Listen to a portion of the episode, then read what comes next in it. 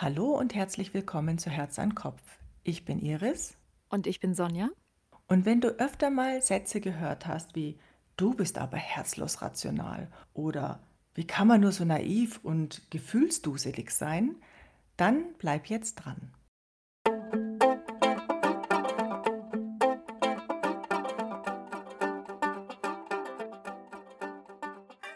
Ja, Sonja, heute habe ich mal fünf Fragen an dich. Ui, das ist ja eine Menge. Das ist eine Menge, genau. Und ich hoffe, dass du die recht spontan beantwortest. Also lass dir nicht zu lange Zeit. Und die Zuhörer können ja auch gerne mitdenken, wie sie selbst für sich entscheiden würden. Und im Nachhinein gibt es dann die Auflösung. Also, Sonja, wir fangen an. Mhm. Die erste Frage. Wohin fühlst du dich mehr hingezogen? A. Zu dem, was dich überzeugt. B zu dem, was dich emotional anspricht? Eher zu dem, was mich emotional anspricht. Was ist dir in der Zusammenarbeit mit deinen Kollegen wichtiger? A. Logisches Denken und Verhalten. B. Eine harmonische menschliche Beziehung. Mm, eine harmonische menschliche Beziehung. Wie würdest du sagen, bist du eher vorwiegend A. Überlegt objektiv oder B, warmherzig und mitfühlend? B, warmherzig und mitfühlend. Lässt du dich eher leiten von A, deinem Verstand oder B, deinem Gespür? Das ist schwer, weil genau die beiden bei mir immer im Konflikt stehen. Mhm. Versuch es intuitiv kommt, zu machen. Ja, es kommt dann immer auf die Situation an, aber letztendlich gebe ich meinem Gespür mehr Raum oder mehr Priorität. Und die letzte Frage, liebe Sonja. Was würdest du sagen, ist der größere Fehler? A, zu leidenschaftlich zu sein oder B, zu objektiv zu sein? Ganz klar B, zu objektiv zu sein. Wenn ich jetzt richtig mitgezählt habe, es waren fünfmal der Buchstabe B. Herzlich willkommen in der Welt der Fühlentscheider. Da fühle ich mich gleich sehr angesprochen. Dadurch. Da fühlst du dich gleich wohl bei den Fühlentscheidern. Äh, sogar in meiner Sprache merkt man ja, es. Ja, absolut. Und ich denke, du bist nicht alleine. Ich hätte jetzt nicht fünf Bs ausgewählt, aber doch auch einige. Was genau macht das mit uns, wenn wir als Fühlentscheider oder das Gegenteil, wenn jetzt vermehrt A's ausgesucht worden wären, wenn wir als Denkentscheider unterwegs sind? Ganz viele werden überrascht gewesen sein, dass ich so klar sage, ja, natürlich ist mir Empathie wichtiger als die Logik. Die würden es mhm. vielleicht andersrum sehen. Da prallen manchmal zwei Welten aufeinander, die komplett unterschiedliche Perspektiven und Empfindungen und Bedürfnisse haben. Ich würde jetzt einfach mal behaupten, ich kenne dich jetzt doch auch schon ein Weilchen, dass du sehr wohl logisch denken kannst. Äh, also kann man jetzt nicht sagen, alle, die jetzt B ausgesucht haben, können per se nicht logisch denken. Das wäre natürlich Blödsinn wenn Leute komplett unlogisch sich verhalten oder ich das Gefühl habe, das sind falsche Entscheidungen, die getroffen werden, dann werde ich auch wahnsinnig, ja. Aber wenn ich mich entscheiden müsste, was darf ich nicht leben? Zum Beispiel, ich darf nur logisch mich verhalten und darf keinerlei meinen Emotionen dabei auch Raum geben, da versperre ich mich komplett dagegen. Das wird mir irre schwer fallen. Mein Bauch, der ist so laut und mein Herz, das kann ich nicht unterdrücken. Es ist ja nicht so, dass du nicht logisch unterwegs bist. Es ist nicht so, dass du nicht rational auch mal was anschauen kannst oder abwägen kannst. Und trotzdem hat dein Bauch einen nicht ganz unwesentlichen Anteil an Entscheidungen. Genau, und das ist auch der erste Impuls. Und erst im zweiten Schritt versuche ich, mit Hilfe von Informationen und Fakten an das Thema zu gehen. Die Fühlentscheider, die haben ja dauernd ihre Antenne nach außen gerichtet. Wie geht es den anderen Menschen mit dem, was ich hier entscheide oder was wir hier gemeinsam entscheiden? Welche Konsequenzen müssen die mittragen? Ist es in Ordnung für die? Also die sind einfach sehr einfühlsam, was sagt auch empathisch, herzlich, sehr zugewandt den anderen Menschen gegenüber und können gar nicht verstehen, dass jemand so herzlos agiert. Unser Gegenpart ist der logische, analytische, objektiv, rational denkende. Und deswegen sagen wir natürlich schneller, dass etwas herzlos ist. Das war ja auch der Start unseres heutigen Podcasts. Ich muss aber auch zugeben, ich beneide die Denkentscheider, denn sie treffen meist die richtige Entscheidung, weil sie eben auf die Fakten gucken. Sie haben eine Strategie gelernt, mit der sie in der Regel sehr erfolgreich sind. Ich als Fühlentscheider bin schon sehr oft auf die Nase geflogen weil ich meinem Bauchgefühl vertraut habe. Da fällt mir dazu allerdings ein, liebe Sonja. Also die Denkentscheider haben ja schon auch ähm, eine Tendenz, äh, sich den Kopf zu zerbrechen. Die wägen ja ganz gut ab. Also die wollen ja alles wissen, bevor sie eine endgültige Entscheidung treffen. Die machen das eben ja nicht aus dem Bauch heraus. Und wenn sie dann schlussendlich eine Entscheidung gefällt haben und wenn sie sich dann mal entschieden haben, dann bereuen die ihre Entscheidungen sehr oft, die Denkentscheider interessanterweise. Weil sie immer denken, sie haben vielleicht nicht alles eruiert, sie haben vielleicht nicht alles äh, unter die Lupe genommen und ähm, haben vielleicht sich für das Falsche oder die Falsche entschieden. Ich fände es ganz spannend, wenn wir jetzt mal drauf schauen, wo begegnet uns das im Alltag? Denn das kann ganz schön Zündstoff sein. Und vielleicht haben die Denker das schon mal erlebt, dass sie mit jemandem verhandelt haben oder gesprochen haben oder eine Entscheidung treffen wollten. Und plötzlich kamen unlogische Argumente von der anderen Seite, die überhaupt gar keinen Sinn ergeben. Und es wird hochemotional. Der Denker sagt, ja, jetzt das ist ja totaler Quatsch, was du da sagst. Und der Fühlende sagt, du hörst mir gar nicht zu, es kommt gar nicht an, was ich dir sagen möchte. Man versteht nicht, was passiert hier eigentlich. Diese zwei ganz unterschiedlichen Grundhaltungen können da eine große Rolle spielen. Und das begegnet uns überall, in Partnerschaften, im Beruf, ja, vor allem in Partnerschaften, oder? Mhm. Und erfahrungsgemäß sind ja auch 60 bis 70 Prozent der Männer eher Denkentscheider und 60 bis 70 Prozent der Frauen sind eher Fühlentscheider. Also gibt es da definitiv eine Diskrepanz. Wie man damit umgehen kann, da schauen wir jetzt mal drauf. Was ist denn das Ziel der Fühlentscheider? Um was geht es denen? Dass demjenigen die persönlichen Werte oder das eigene Wertesystem, vor allen Dingen auch Moral, eine viel höhere Bedeutung zugesprochen wird als klare, objektive, rationale Fakten. Also der lebt einfach auch ein sehr starkes Wertesystem. Genau, also Gesetze oder objektive Wertesysteme ähm, haben eine höhere Bedeutung für den Thinker, also den Denkentscheider, als für den Feeler, der eben sein persönliches Ermessen, seine eigenen Moralvorstellungen als Maßstab eher betrachtet mhm. gerade wenn es um Entscheidungen geht. Ich habe ein Beispiel. Wo wollen wir mal leben? Wollen wir uns eine Wohnung leisten oder ein Haus oder wollen wir zur Miete leben? Und jetzt können die einen sagen, zum Beispiel Geld. Das sehe ich sehr objektiv. Das ist eine Zahl, das ist ein Währungsmittel, mit dem ich mir etwas äh, kaufen kann.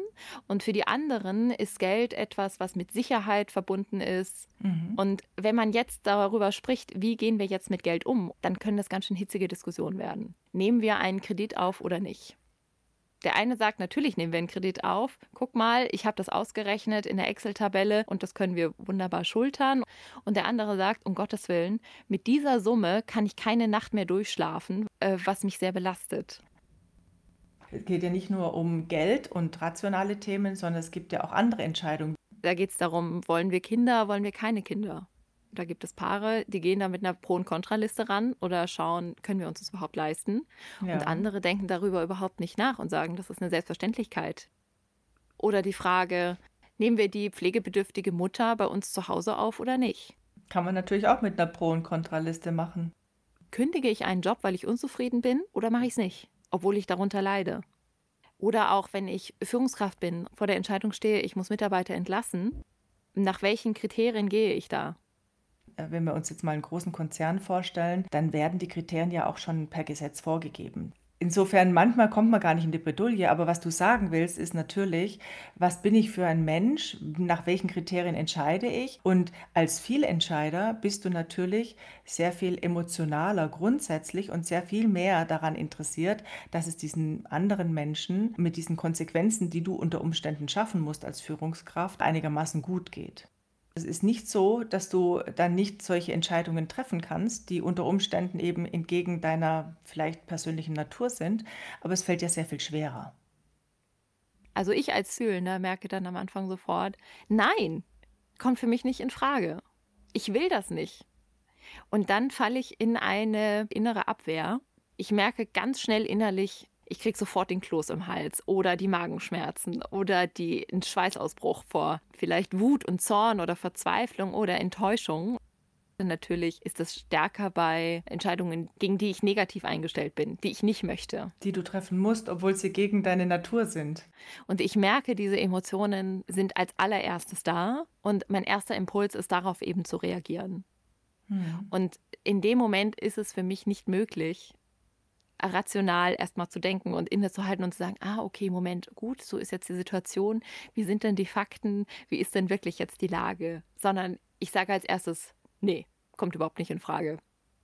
Da steckt natürlich unheimlich viel Konfliktpotenzial drin, ganz klar. Wenn ich dir so zuhöre, liebe Sonja, dann spüre ich gerade richtig, wie du innerlich zerrissen bist und wie du so eine ähnliche Diskussion vielleicht sogar schon mal geführt hast. Liege ich da richtig? Absolut, weil das sind einfach zwei komplett unterschiedliche Grundhaltungen und Sichtweisen. Da kann man sich ganz schnell in eine Abwärtsspirale begeben, dass es eigentlich immer schlimmer wird weil der Fehler sagt, du bist so egoistisch und du bist so gefühlskalt und du siehst immer nur das Rationale, aber nicht das andere. Ähm, guck doch mal, wie es mir damit geht. Du musst doch auch das und das sehen.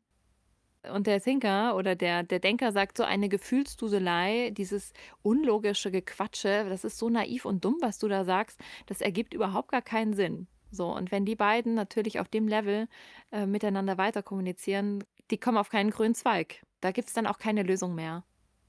Und die Erfahrung zeigt, der Fehler wird nicht so schnell da rauskommen aus dieser Gefühlsspirale und lässt keine Argumente zu. Und der Denker ähm, lässt keine Gefühle zu und lässt nur Fakten zählen. Und ich glaube, dass der Denker aber letztendlich leichter und flexibler in seiner Strategie sein kann, um diese zu verändern. Ja, weil es halt analytisch und logisch angeht. und weil er einfach die Möglichkeit hat, dadurch mit einem anderen Blick auf den Fehler zu gucken. Äh, und weil er, wenn er ehrlich ist, ja in sich selbst auch Gefühle hat, die er vielleicht nicht hm, gelten lässt oder die er im Moment einfach nicht wahrnehmen möchte. Also an alle denke der Appell, analysiert, dass der Fühlende gerade in seiner Emotion ist und agiert logisch und geht auf diese Emotion ein. Ähm, das ist, glaube ich, die einzige Möglichkeit. Und wir haben ja schon mal in einer früheren Folge über unsere roten Knöpfe gesprochen. Und wenn so ein Fehler in seiner roten Knopfsituation steckt und gerade sowieso emotional total geladen ist, selbst wenn er wollte, könnte er in dem Moment nicht logisch denken und irgendwas rational entscheiden. Er ist hochgekocht und muss einmal ins kalte Wasser getunkt werden. genau. Einmal kalt gebadet. Einmal cooling down. Und mhm. das schafft man nur, indem man auf diese Emotionen eben eingeht. Und erst dann ist wieder äh, Normaltemperatur erreicht und dann ist man auch wieder zugänglich. Aus der Erfahrung heraus kann ich sagen, einen Fühlentscheider, wenn er in dieser Emotionsspirale ist, mit logischen Argumenten nur zu bekommen und sagen, denk doch mal nach, das ergibt doch gar keinen Sinn. Das hilft nicht. Das heißt, da ist unheimlich viel Potenzial, viel Konfliktpotenzial vorhanden. Das ist ja bei ganz vielen Menschen so, auch bei mir, keine Frage. Jetzt lass uns doch mal eine Lanze brechen für die Denkentscheider. Lass uns doch mal einen Blick werfen auf die andere Seite. Um was geht es denen eigentlich? Warum sind die so, wie sie sind und warum gehen sie vielleicht teilweise auch, naja, wie soll ich sagen, etwas distanziert und kühl mit den vielen Emotionen um, die ihnen der Fühlentscheider entgegenbringt? Woran liegt das? Um was geht es denen? Äh, meine Vermutung ist, äh, dass die Denkentscheider eigentlich alles richtig machen wollen und aus einer Art Selbstschutz heraus sagen, ich lasse mich nicht von meinen Emotionen leiten in einer Entscheidung, denn die Fakten sind ja das, was Realität ist und vermutlich auch das, was richtig ist. Und dieses subjektive, individuelle, nämlich auf die eigenen Emotionen und das Bauchgefühl zu hören, ich glaube, das widerstrebt vielen, weil sie sagen, dann kann ich auch nicht die richtige Entscheidung treffen. Denn dass sie Gefühle haben, ist ja ohne Frage. Ist ja nicht so, dass die Denkentscheider nicht auch Emotionen spüren oder Gefühle haben. So ist es ja nicht. Aber äh, sie geben dem nicht so viel Priorität. Also es widerstrebt ihnen sozusagen. Ja, sie werden nicht zugelassen als gültig. Oder beachtet zu werden. Also das heißt, der Denkentscheider, der will in allererster Linie alles richtig machen, hast du gesagt. Der analysiert, kritisch, hinterfragt, Jetzt würde ich mal sagen, das macht der Fühlentscheider auch. Wir hinterfragen auch. Vielleicht nicht so kritisch. Wir, wir sehen erstmal das Schöne, das, was uns anspricht, das Gefühl. Und der Denkentscheider, der sieht die Sache an sich. Wie ist es denn bei dir und wie kann man dich denn da zum rationalen Denken wieder zurückbringen? Oder wie schaffst du es, mit einem Denkentscheider auf einen grünen Zweig zu kommen, eine Lösung oder einen Kompromiss zu finden? Ja, ich bin ein kleines bisschen anders unterwegs. Ich bin ja nicht ein hundertprozentiger Fühlentscheider. Insofern gibt es bei mir schon auch noch mal Tendenz äh, zu dem analytischen und zu dem, zu dem rationalen Denken. Und als wir gerade über die Zukunftsplanung gesprochen haben, ob Wohnung oder Haus, ob Schulden oder keine Schulden, genau da brauche ich die Entscheidung, die jetzt ein rational-analytischer Mensch mir äh, vorbereiten würde. Mit dem logischen Denkansatz kann ich sehr viel leichter dann eine Entscheidung treffen, die ich sonst als Fühlentscheider vielleicht nicht getroffen hätte. Also da kommt mir wirklich zugute, dass ich eben diesen anderen Anteil noch habe. Und ab welchem Zeitpunkt bist du dafür zugänglich? Für diese Argumentation? Von Anfang an? Ich würde sagen, wahrscheinlich ein Tick schneller als du. Mhm. Von Anfang an, das kommt jetzt auf das Thema an. Wenn ich den Einblick habe, dann tue ich mich leichter, dann ist es von Anfang an möglich. Aber bei einer Sache, die mir nicht so offenkundig auf dem Tisch liegt, wo mir wirklich auch die Informationen fehlen, äh, da dauert es ein Weilchen. Da brauche ich dann wirklich das Gespür des anderen in der Diskussion oder im Austausch, dass er jetzt mich nicht abtut als gefühlsduselig, sondern dass er dann einfach die Fakten vorsichtig darlegt und jetzt nicht mit der Brechstange dann versucht, mich umzustimmen, sondern eher eben mit logischen Argumenten mich in seine Welt einführt. Also ich brauche dann mhm. schon ein bisschen dieses Gefühl, ich werde an der Hand genommen und werde in die andere Welt geführt, die ich dann besser verstehen kann. Wie kann denn der andere dich dann an die Hand nehmen? Was muss der andere machen, damit du dich da verstanden fühlst und mitgenommen fühlst? Ich glaube, so ein Stück weit auf mich zugehen im Sinne von, ja, kann ich nachvollziehen. Ich kann die Gefühle verstehen, die du dabei hast, oder ich kann die Emotionen, die dich überrennen, nachvollziehen. Und schau mal, hier ist noch Folgendes, oder hier habe ich noch mal einen Blick äh, von einer anderen Sache drauf und dann eben das Argument darlegen. Das hilft mir du bist okay so, ich schätze dich wert, ich erkenne dich an und wir können jetzt gemeinsam eine gute Lösung finden. So auf jeden Fall, aber ich gehe sogar noch einen Schritt weiter. Wenn der andere zugibt, was ja die Denkentscheider ungern tun, dass sie auch Gefühle und Emotionen haben und dass sie die einfach nur nicht in den Vordergrund stellen.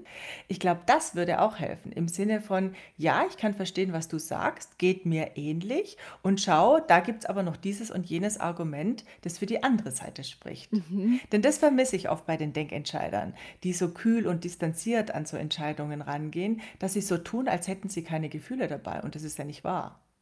Denn nichts passiert ohne Gefühl und Emotionen. Also jede Entscheidung, die wir tagtäglich treffen, und sei es noch die kleinste, hat mit Emotionen und Gefühlen zu tun. Und wir denken immer, man kann rational entscheiden, aber auch das geht nicht. Ach, ich bin ein bisschen neidisch. Das klingt so vernünftig, was du sagst. Mir fällt das unglaublich schwer. Ich muss es ehrlich zugeben. Und ich merke, wie mich das dann so schnell in eine tiefe emotionale Welt zieht oder wo ich wirklich überschwemmt werde von Gefühlen und so schnell bin dann auch in meinen Entscheidungen und natürlich dann auch absolut zu Fehlinterpretationen und Fehlentscheidungen neige. Da brauche ich wirklich dann deutlich mehr als, ähm, als das, was du gerade gesagt hast. Was brauchst du denn? Was ganz Banales, nämlich, dass man mich einfach in den Arm nimmt und sagt, komm, alles gut, wir finden einen Weg, es ist nur eine Entscheidung, die ist nicht so schlimm, sie ist nicht so tragisch. Wir werden eine gute Lösung finden. Wir müssen es nicht mhm. jetzt sofort entscheiden. Beruhigung und die Zuneigung und die Liebe zeigen, das glaube ich, ist in solchen Situationen für mich am allerwichtigsten, denn ich glaube, ich reagiere in so etwas am heftigsten, wenn das Unsicherheit auslöst oder wenn es vielleicht eine Angst auslöst. Und aus dieser Emotion heraus hilft mir dann nur jemand, der sagt, hey, komm, das kriegen wir hin und äh, du brauchst jetzt keine Angst haben. Wir gucken uns das jetzt wirklich mal an, wie denn die Realität aussieht. Mhm. So dieses gute Gefühl, es wird schon alles irgendwie gut werden. Das muss man dir vermitteln. Und das Schlimmste, was jemand sagen kann, ist, mein Gott, bist du naiv, wie verhältst du dich denn jetzt eigentlich? Ist ja total unlogisch, deine Argumente. Denn ich weiß in dem Moment, dass meine Argumente überhaupt keinen Sinn ergeben. ich bin ja nicht ganz doof. Aber sie haben einfach mit deinen Emotionen zu tun. Die kannst du halt nicht wegschieben. Und das ist dann leider, glaube ich, die Aufgabe des Denkentscheiders, in dem Moment auf mich den einen Schritt zuzugehen. Dafür bin ich dann auch immer sehr dankbar. Mhm. Denn ich merke, ich kann nicht gerade in die andere Richtung wechseln. vor allen Dingen bei wirklich sehr einschneidenden, sehr wichtigen Entscheidungen, weiß ich, okay, das ist jetzt mein erster Impuls und jetzt verschaffe ich mir Zeit und Raum und lass erstmal diese Emotionen raus und wieder abkühlen. Ich bin gerade nicht entscheidungsfähig. Ich habe mich gerade gefragt, sind nicht alle Entscheidungen, wenn es wirkliche Entscheidungen sind, sind die nicht alle irgendwie unsicher? Also ich meine, wir können ja nicht in die Zukunft schauen und trotzdem müssen Entscheidungen getroffen werden. Was macht es denn einfacher, eine unsichere Entscheidung treffen zu können? Für dich jetzt als Vieler. Ich glaube, dass ich sehr gut mit Unsicherheit umgehen kann, denn ich als Vieler treffe zum Beispiel Entscheidungen, auch Projekte zu machen. Und ich sage, ich habe ein gutes Gefühl, dass es klappt. Du gehst dann voll ins Risiko sozusagen, oder? Da bin ich dann häufig schneller in diesem, komm, lass einfach machen, lass einfach ausprobieren und gucken, was passiert, als vielleicht mancher Denkentscheider. Hm. Ja, die Vieler, die hadern halt nicht besonders mit sich, gell? Die sagen einfach, komm, lass es uns machen.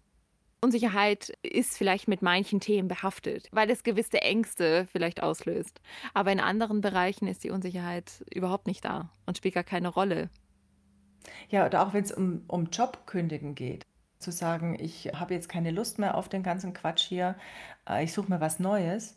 Das ist jetzt auf den ersten Blick ja für den Denker vielleicht äh, einfacher. Der wägt einfach rational ab, was ist an mehr für mich drin in Form von Gehalt, vielleicht mehr in Form von Positionen, mehr oder weniger eine Pro- und Kontraliste. Und der Vieler, dem geht es gerade auch nicht so besonders gut in dem Job, der denkt auch darüber nachzuwechseln. Der denkt aber unter Umständen, meine Kollegen, die möchte ich eigentlich nicht zurücklassen, die sind alle so klasse, also bleibe ich vielleicht doch lieber und sitze es aus.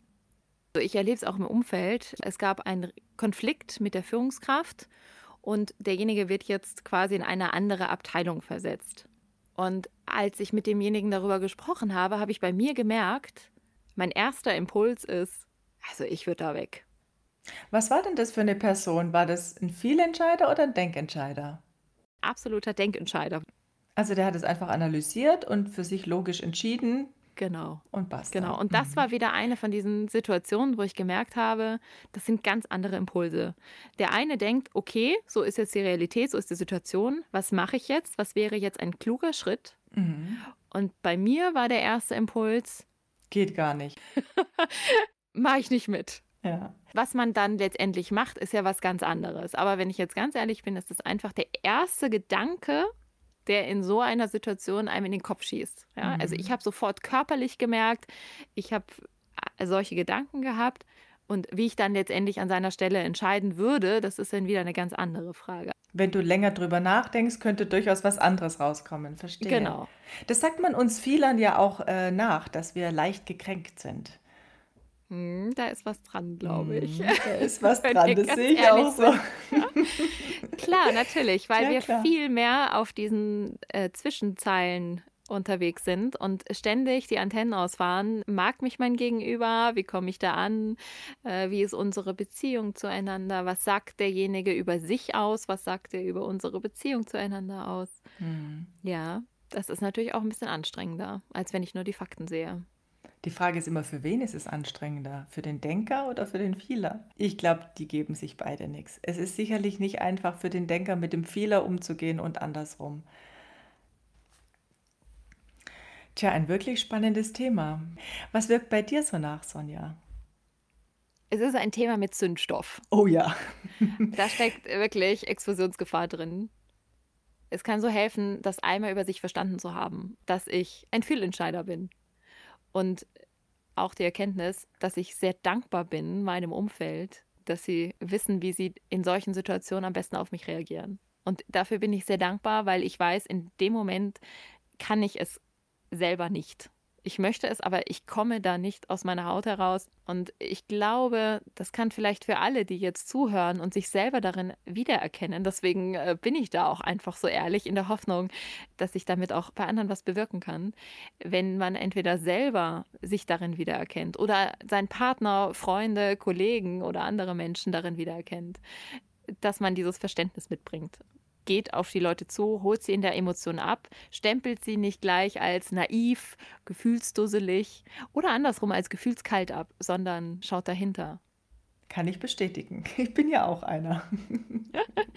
Und bei dir, Iris, was wirkt bei dir nach? Was mir gerade noch mal so durch den Kopf geht, ist, dass die Denkentscheider ja sehr oft sehr analytisch und kühl rüberkommen, gerade so im Geschäftsalltag. Da werden oft auch mal Projekte gekippt aus rationalen finanziellen Gründen und dass da ja oft nicht gesehen wird, wie viel Herzblut da drin steckt von den Leuten, die das Projekt getrieben haben. Und was ich jetzt gerade aber noch mal gemerkt habe, ist, vielleicht habe ich auch in den letzten Jahren den Denkentscheidern öfter mal Unrecht getan, indem ich angenommen habe, dass die nur auf dem Reißbrett, wie man so schön sagt, entscheiden. Und das ist ja nicht immer der Fall. Also die haben ja durchaus auch Emotionen, Gefühle, die sie aber vielleicht einfach, wie wir schon vorher festgestellt haben, nicht in die Waagschale werfen, die sie einfach zur Seite schieben. Und allein das, ich weiß, dass da auch Gefühle da sind, hilft mir schon sehr viel leichter damit umzugehen. Und ich habe da ein Beispiel. Ich habe einen sehr bunten Freundeskreis. Wenn es um ein Feedback geht zu irgendeiner Sache, dann passiert schon auch manchmal, dass alles das, was gut gelaufen ist und alles das, was schön ist, nicht so gesehen wird. Es wird nur darauf hingewiesen, was noch verbesserungswürdig auch ist. Und diese Kritik, die ist ja oft sehr verletzend und gerade bei uns Fühlentscheidern. Also das trifft mich ja dann, weil ich habe mir ja sehr viel Mühe gegeben und es ist ja auch ganz viel toll gelaufen, ganz viel super gelaufen. Und dieser kleine Kritikpunkt, der tut dann weh. Aber wenn ich weiß, dass der gar nicht gegen mich gerichtet ist, sondern dass das einfach beim Denkentscheider so aus der Intuition rauskommt, das Schöne gar nicht groß zu erwähnen und nur die Verbesserungsvorschläge zu benennen, dann tue ich mich natürlich sehr viel leichter, mit diesen Personen umzugehen. Und das wirkt gerade bei mir nochmal so nach. Da habe ich gerade drüber nachgedacht während unseres Gesprächs. Also vielen Dank dafür. Ja, ich danke dir und in diesem Sinne wünschen wir euch einen gefühlvollen Tag.